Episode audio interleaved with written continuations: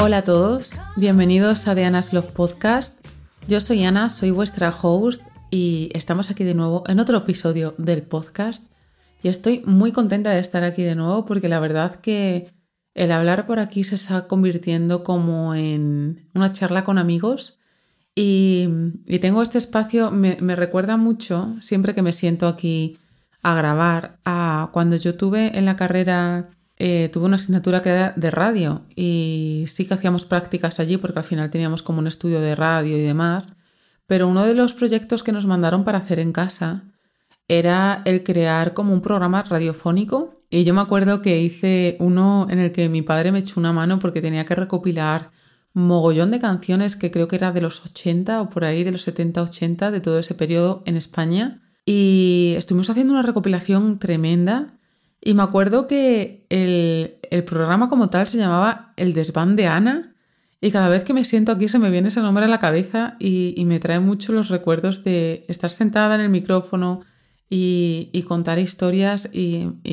eso, quería compartirlo con vosotros porque es que se me viene constantemente cada vez que me siento aquí, además entre que estoy como en un ambiente eso de luz tenue también, con una velita, a veces me preparo el café y demás, me da mucha sensación a cuando estaba con mi padre también arriba en, la guardilla, entre tanto libro y demás, grabando esa actividad, ¿no? Ese, ese piloto de radio de lo que podría ser un programa como tal. Y bueno, vamos a hablar, como ya habéis visto en el, título, como en todos los demás, eh, de productividad. Creo que es un tema que está a la orden del día, que desgraciadamente también se ha puesto un término un poco no tan positivo, porque es verdad que estamos un poco en una temporada, no, creo que sea ya tanto, sino hemos pasado como por un periodo de tiempo en el que todo el mundo parecía que tenía que ser súper productivo, eh, hiperproductivo, el que estaba todo el tiempo haciendo cosas, 24/7 eh, produciendo de todo tipo de cosas y llenando sus horas de una actividad constante de que si mientras menos dormías, pues incluso mejor, porque tenías que estar ocupado todo el tiempo, todo el mundo estaba haciendo cosas y, parecía que tener tiempo como para ti y descansar no estaba tan bien visto. Yo no quiero tirarle por ahí porque al final eh, yo he salido mucho de eso, no, no me gusta ese término de ser productivo con ese efecto de go, go, go y de no frenar y de meterte un poco en esa rueda de hámster de no parar, sino yo creo que nosotros tenemos periodos en los que somos más productivos y menos y que incluso en el mismo día hay partes del día donde somos más productivos y donde lo somos menos. Creo que esto también ayuda mucho en nosotros conocernos. Creo que a lo largo del tiempo, como ya hemos comentado en otras veces, tú te vas estudiando, te vas viendo y vas viendo en qué puntos del día Puedes hacer unas cosas y puedes hacer otras. Yo sé que soy una persona de mañana y que hago muchas cosas por la mañana, pero es curioso que en las horas de después de comer, hasta las 6, 7, 8, todas estas cosas de crear cosas, escribir cosas y demás, lo hago mucho más fácil que en otro tiempo. Entonces, cada uno tiene que escucharse un poco y saber en qué momentos puede dedicar más su esfuerzo y su foco a dedicar eso, a hacer ciertas cosas o a hacer otras. Yo entiendo que no todo el mundo es, productivo y eficiente, no solo productivo, sino eso, que seas efectivo y eficiente con lo que estás haciendo las 24 horas del día, porque es imposible. Pero que si esas cuatro horas, esas tres horas que vas a dedicar a esa cosa, que sí que lo hagas con la mayor efectividad posible y eso, y siendo productivo en ese espacio de tiempo. Y bueno, quería aprovechar este podcast para comentaros algunos de los hábitos y acciones que yo hago en mis rutinas, no tanto diariamente, pero bueno, sí semanalmente, que yo incluyo en mis días, en mis agendas y demás, que me ayudan a mantener un poco ese foco y sentirme productiva, sentirme que soy eficiente en esos espacios de tiempo cuando le estoy dedicando mi foco y toda mi atención a ciertas actividades y que sé que hay ciertas herramientas que me ayudan y que, y que me motivan o que me mantienen inspirada, que me mantienen creativa, que me mantienen alerta a realizar cosas, que ya sea para pues eso, pues que me den ideas para hacer un podcast nuevo o para hacer una presentación de un cliente o para ver que cuando tenga una siguiente llamada o una siguiente reunión, a lo mejor llevarla de esta otra manera en vez de la que he estado haciendo, ver nuevas técnicas, nuevas formas. Todo este tipo de cosas,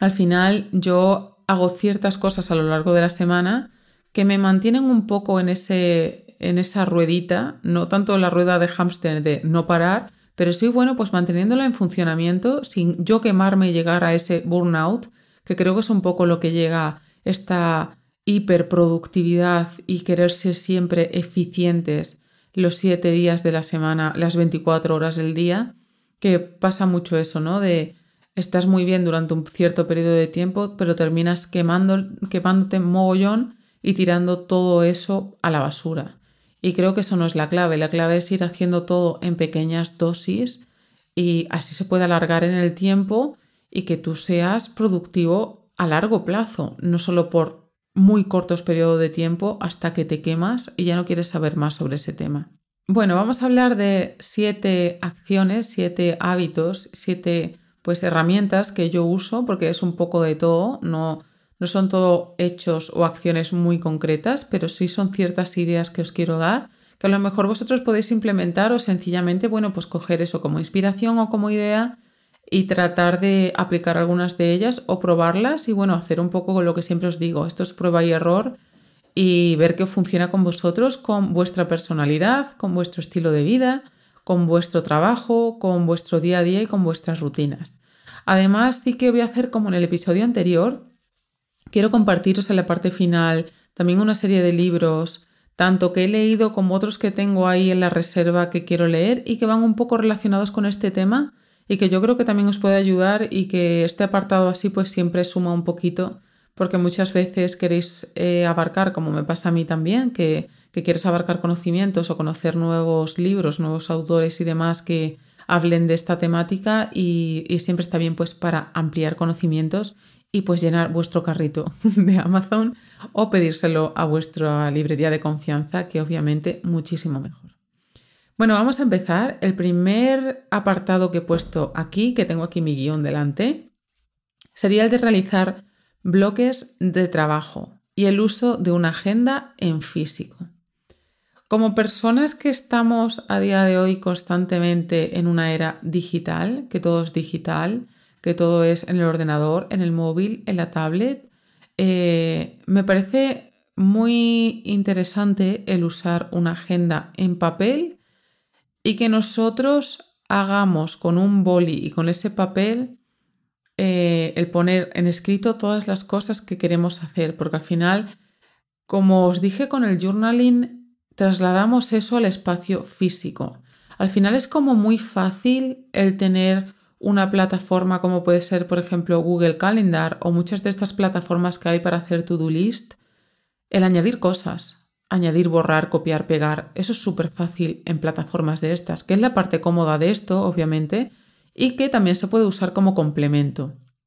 Pero es verdad que el tú tener una agenda física y el escribir ahí con boli y papel delante tuya eh, y valorar ese tiempo que estás destinando ahí, te hace ser más consciente y, poner más foco a lo que puedes hacer realmente ese día. Como ya os he dicho, tú cuando estás haciendo una cosa de estas en un calendario, una agenda online, tú puedes añadir cosas a tu tiplén, o sea, añades, añades, copias, pegas, eh, y de repente te añades ahí mm, tropecientas mil cosas para hacer en un día que son inviables. Aunque si a lo mejor lo haces en una agenda en papel y tú mismo te detienes, piensas realmente, porque al final nunca vas a ir tan rápido escribiendo en papel como escribiendo en el ordenador, vas a dar cuenta en qué vas a destinar tu tiempo, qué vas a hacer, qué no vas a hacer, vas a ver un poco con perspectiva y a lo mejor esas mil tareas que querías hacer ese mismo día la desglosas en los tres, cuatro días siguientes,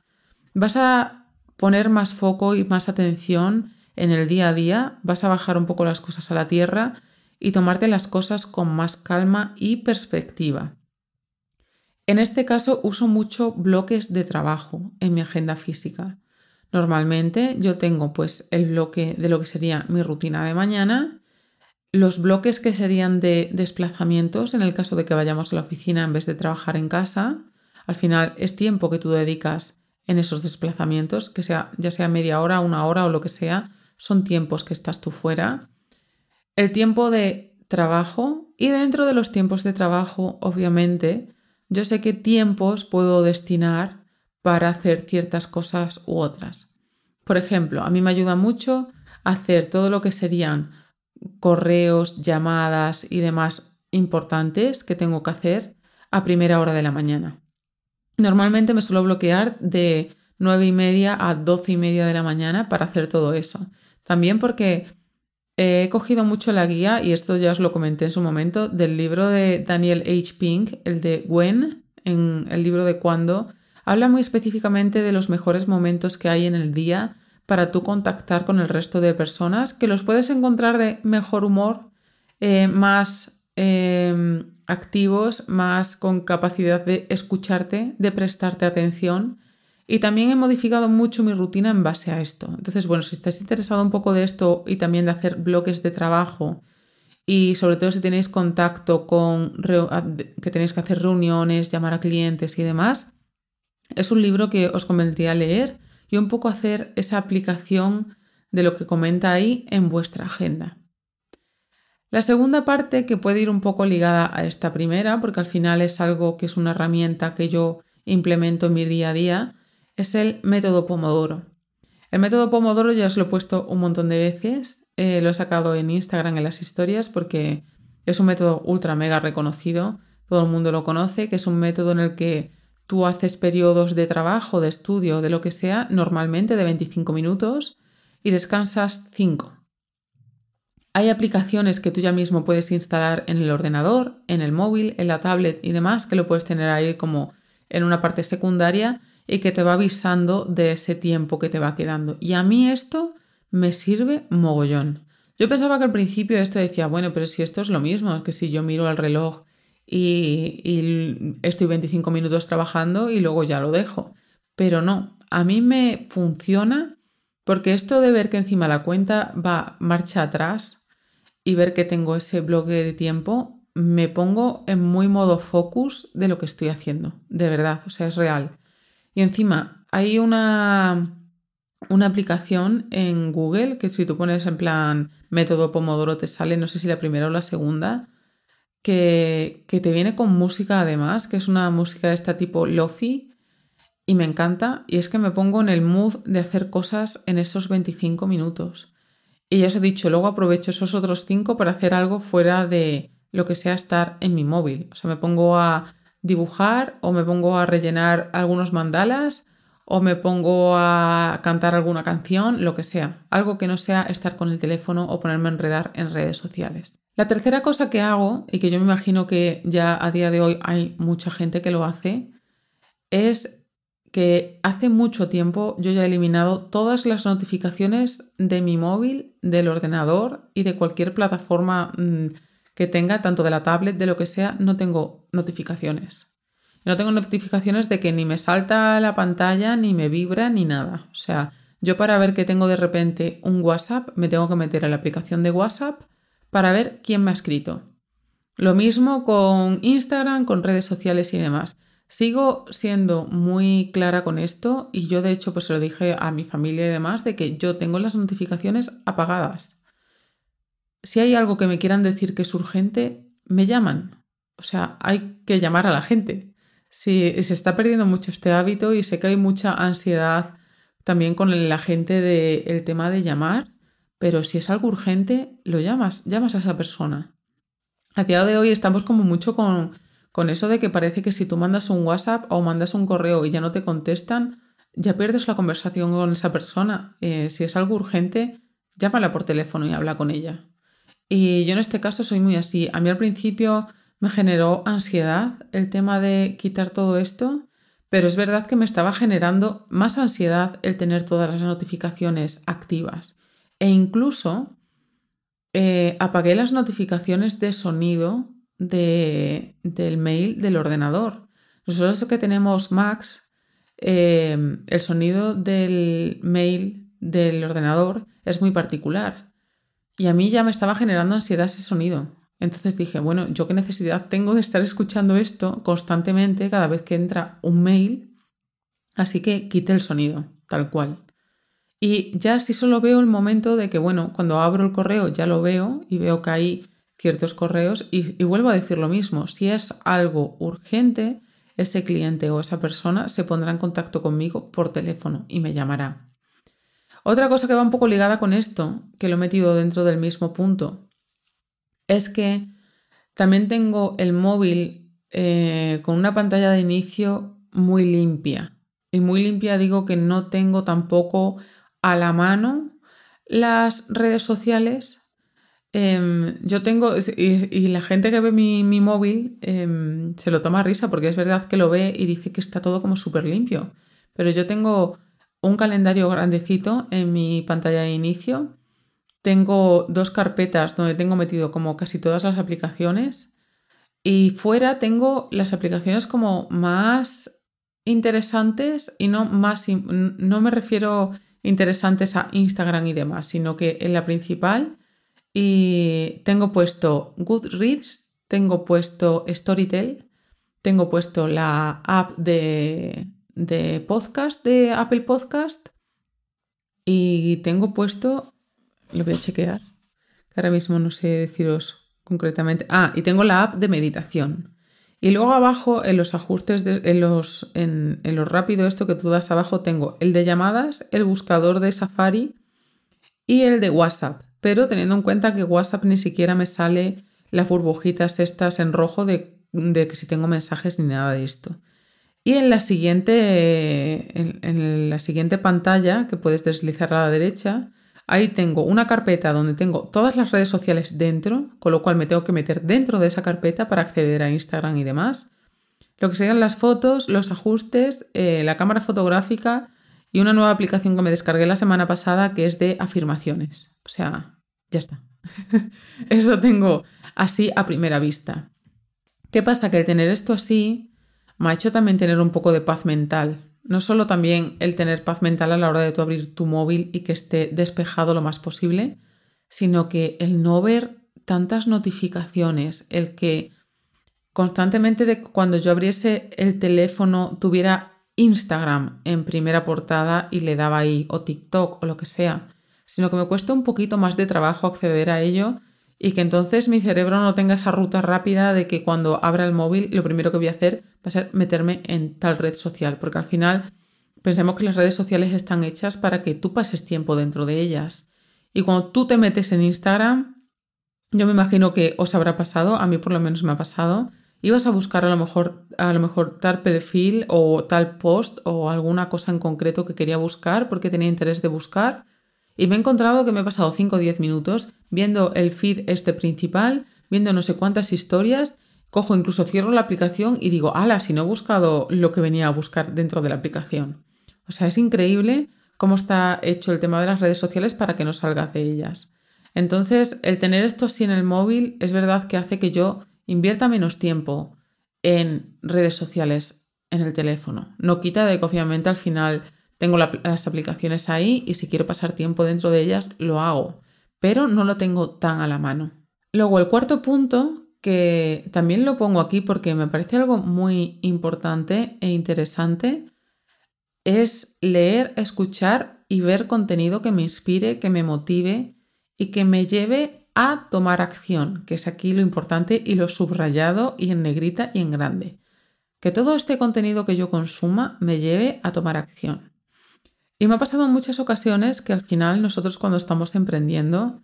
pues te, encuentras que te quedas atascados en muchos momentos en el camino. Y obviamente es dice, bueno, ¿y qué más puedo hacer? ¿Qué otras cosas puedo crear? ¿Qué puedo tal? Tantas preguntas que te vienen a la cabeza que no tienen respuestas porque al final, dentro de lo que cabe, emprender es un camino solitario y que vas aprendiendo mucho por el camino y al final el tú consumir este tipo de contenidos, ya sea leyendo, escuchando, viendo, cosas que te aporten y que te sumen, te pueden dar ideas, te pueden dar ese, como, como se dice, esa patada en el culo para moverte y ver qué puedes hacer, eh, qué siguiente cosa puedes hacer, qué puedes implementar. Pero eso, sobre todo con el objetivo de tomar acción, no sencillamente quedarnos en él, porque consumir contenido puede hacerlo todo el mundo y es lo más fácil, ¿no? El sentarte y decir, bueno, es que llevo ocho horas leyendo libros de desarrollo personal, es que llevo en 10 días escuchando podcasts de desarrollo personal y es, bueno, eso está muy bien, pero ¿qué parte de eso estás implementando? ¿Y cómo estás tomando acción con todo eso que estás aprendiendo? Luego, la quinta parte, y que aquí no voy a ahondar mucho porque está en el podcast anterior, es tener una rutina de mañana que me cargue de buena energía. Como ya os he dicho, eh, le doy mucha importancia a las rutinas de mañana. Creo que es ese punto donde nosotros nos recargamos, donde al darnos prioridad hacemos que nos enfrentemos al resto de la rutina que nos viene eh, a lo largo del día de otra manera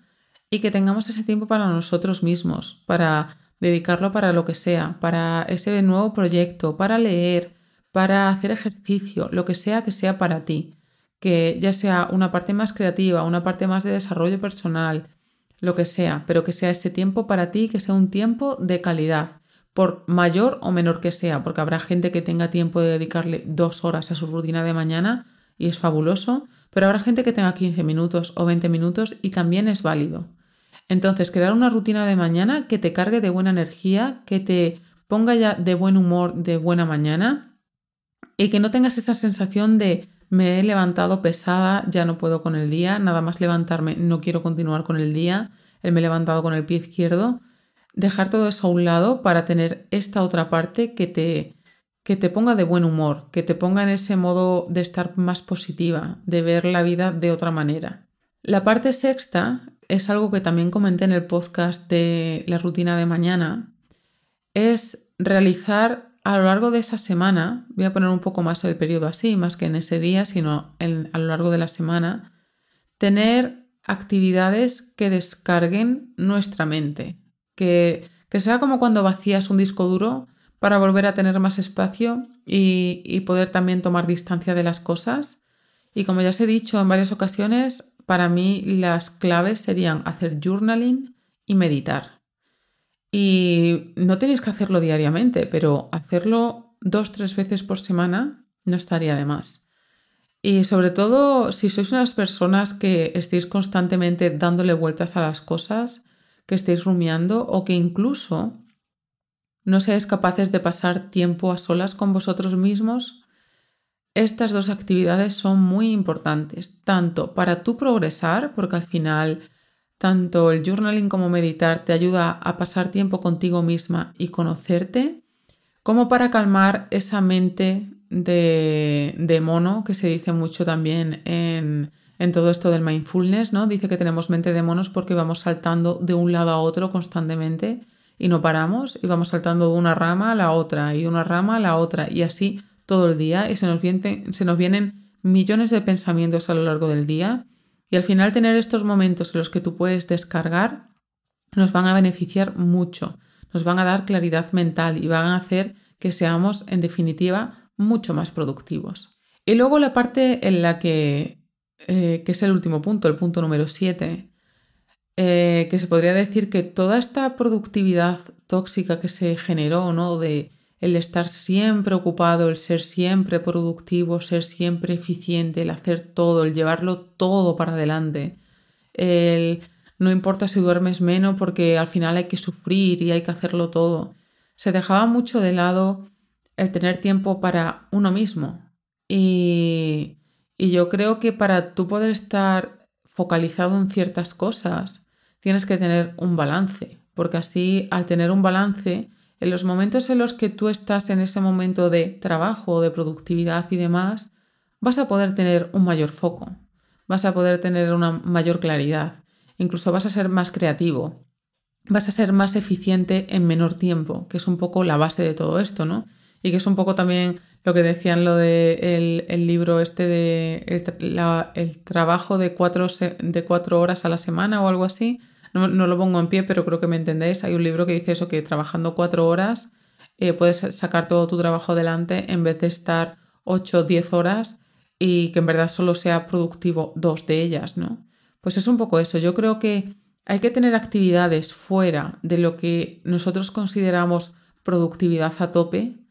para que los momentos en los que vamos a ser productivos y tenemos que tener el foco, de verdad lo seamos. La idea es tener un balance, tener ese, ese balancín lo más equilibrado posible, o sea, el balancín ese del parque, donde se monta un niño a cada lado, que esté en el punto medio lo más que podamos. Y para ello hay que hacer cosas que no nos generen estrés y que nos permitan disfrutar. Y si yo tengo que deciros algo así que a mí me funciona mucho y que lo primero que se me viene a la cabeza, por ejemplo, a no ser que no esté en Madrid y que para mí se ha vuelto como un no negociable, son mis clases de baile urbano que tengo los viernes en el gimnasio. O sea, me lo paso bomba. Y me lo paso bomba en el sentido de que me río, me divierto,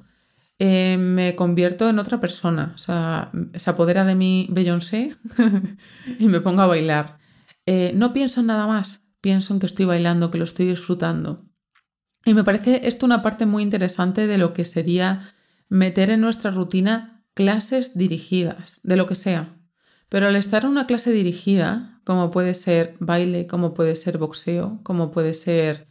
eh, no sé, cualquier otra cosa, como puede ser incluso hacer cerámica, lo que sea, son clases dirigidas de cosas, nos permite estar focalizados en esa cosa que estamos haciendo y que está fuera de lo que nosotros hacemos habitualmente, ya sea que estés en un hospital, ya sea que seas ingeniero, ya sea que seas eh, como nosotros que hacemos vídeos, lo que sea, está fuera de tu entorno, sales de ahí para meterte en otro y tu mente desconecta totalmente de lo, de lo que sería tu día a día para hacer otra cosa totalmente diferente, en la que se divierte, se lo pasa bien y 100% desconecta. Entonces yo creo que funciona muy bien el apuntarnos a clases dirigidas de cualquier cosa, porque además estamos prestando atención a ese profesor, a esa profesora, a hacerlo lo mejor posible, a en ciertas ocasiones pues eso, pues no hacernos daño, al interactuar con las otras personas. Todo este tipo de cosas nos enriquecen y hace que 100% desconectemos y entremos en modo avión, el piloto automático este que tenemos de ser productivo, ser eficiente, es el hacer esto, el tengo que mandar esta otra cosa, tengo que escribir a fulanito, eh, tengo que llamar, tengo, tengo, tengo, tengo. Y ahora estoy en ese momento haciendo algo que me divierte, algo que me entretiene y algo que me evade. Al final en todo esto de las rutinas para ser más productivos se pueden hablar de mil cosas. Creo que al final esto es un poco... Podríamos hacer parte 2 como lo de los libros, pero creo que estas cosas son cosas que podemos tomar a día de hoy que lo podemos implementar y que sí o sí vamos a ver resultados de una u otra manera. Como os digo, e incluso en esta parte de lo de tener actividades, eh, por ejemplo, yo mi clase de baile está incluida dentro de la cuota del gimnasio que yo pago. Entiendo que hay muchas veces que no podéis apuntaros a, cosas como muy aleatorias, ya sea porque, por tema económico o por cualquier otra cosa, pero hay muchas actividades que también son gratuitas. Yo sé que, por ejemplo, en, muchos, en muchas librerías de aquí de mi barrio se abren club de lecturas que son gratuitos. Y eso es, vas un día a la semana allí y mantienes una charla con otras 5, 10 personas acerca de libros, hablas con otras personas y sales de tu mente para mantener conversaciones de otro tipo totalmente diferente. Es ahí un poco lo que voy, el salir y el desconectar totalmente de ahí y meternos en otra actividad que nos permita eh, sacar nuestra creatividad, que nos permita salir de nuestra zona de confort para investigar nuevas áreas que no sabes nunca cómo van a influenciar en tu día a día. Y es un poco ahí la parte interesante de todo esto.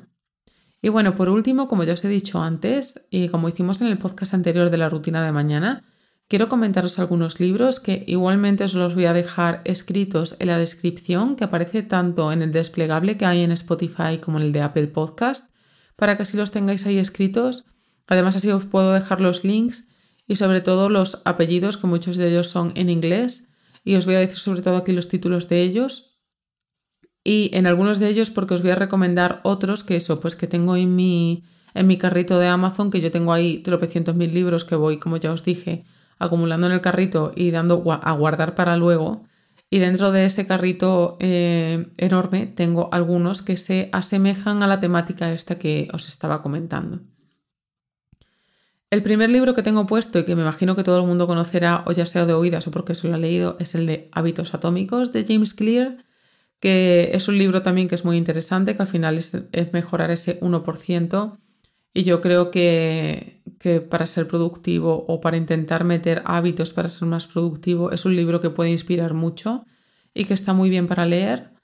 El segundo libro es el de los siete hábitos de la gente altamente efectiva. No tengo nada más que decir porque al final son siete hábitos que te proponen en el libro que hace la gente para ser mucho más efectivos.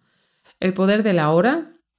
que, bueno, te hace un poco más valorar la situación y el presente y el momento presente. Em, es un libro que para mí es un poco más mm, filosófico,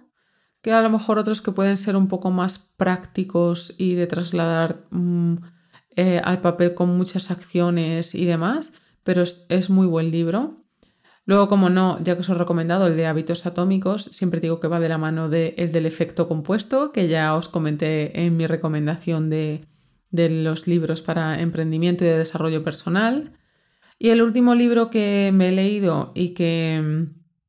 y que os recomiendo aquí es el de Make Time, que es hacer tiempo, pero que está en español, pero creo que también se llama igual, es Make Time.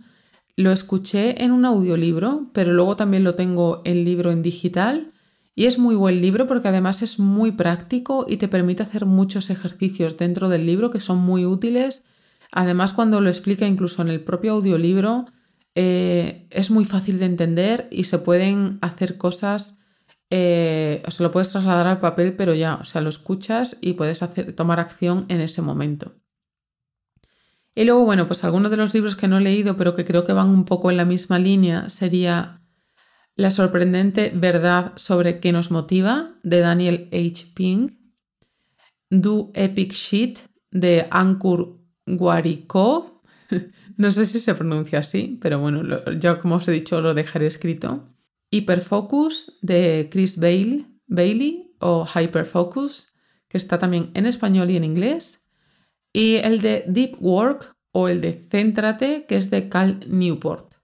Estos, como ya os digo, lo tengo ahí como en mi lista, que yo creo que van un poco ligados a, a los anteriores y un poco la temática esta, y que puede ser interesante leerlos. Y nada, hasta aquí el podcast del día de hoy. Como siempre, mil gracias por echar este ratito conmigo aquí detrás del micrófono. Espero que os haya gustado el podcast del día de hoy. Como ya os he dicho, al final yo creo que esta es una primera parte y se puede sacar mucho jugo del tema de ser efectivos y ser productivos. Pero bueno, espero que os haya gustado, que, que nos vemos en un siguiente episodio y que nos vamos escuchando.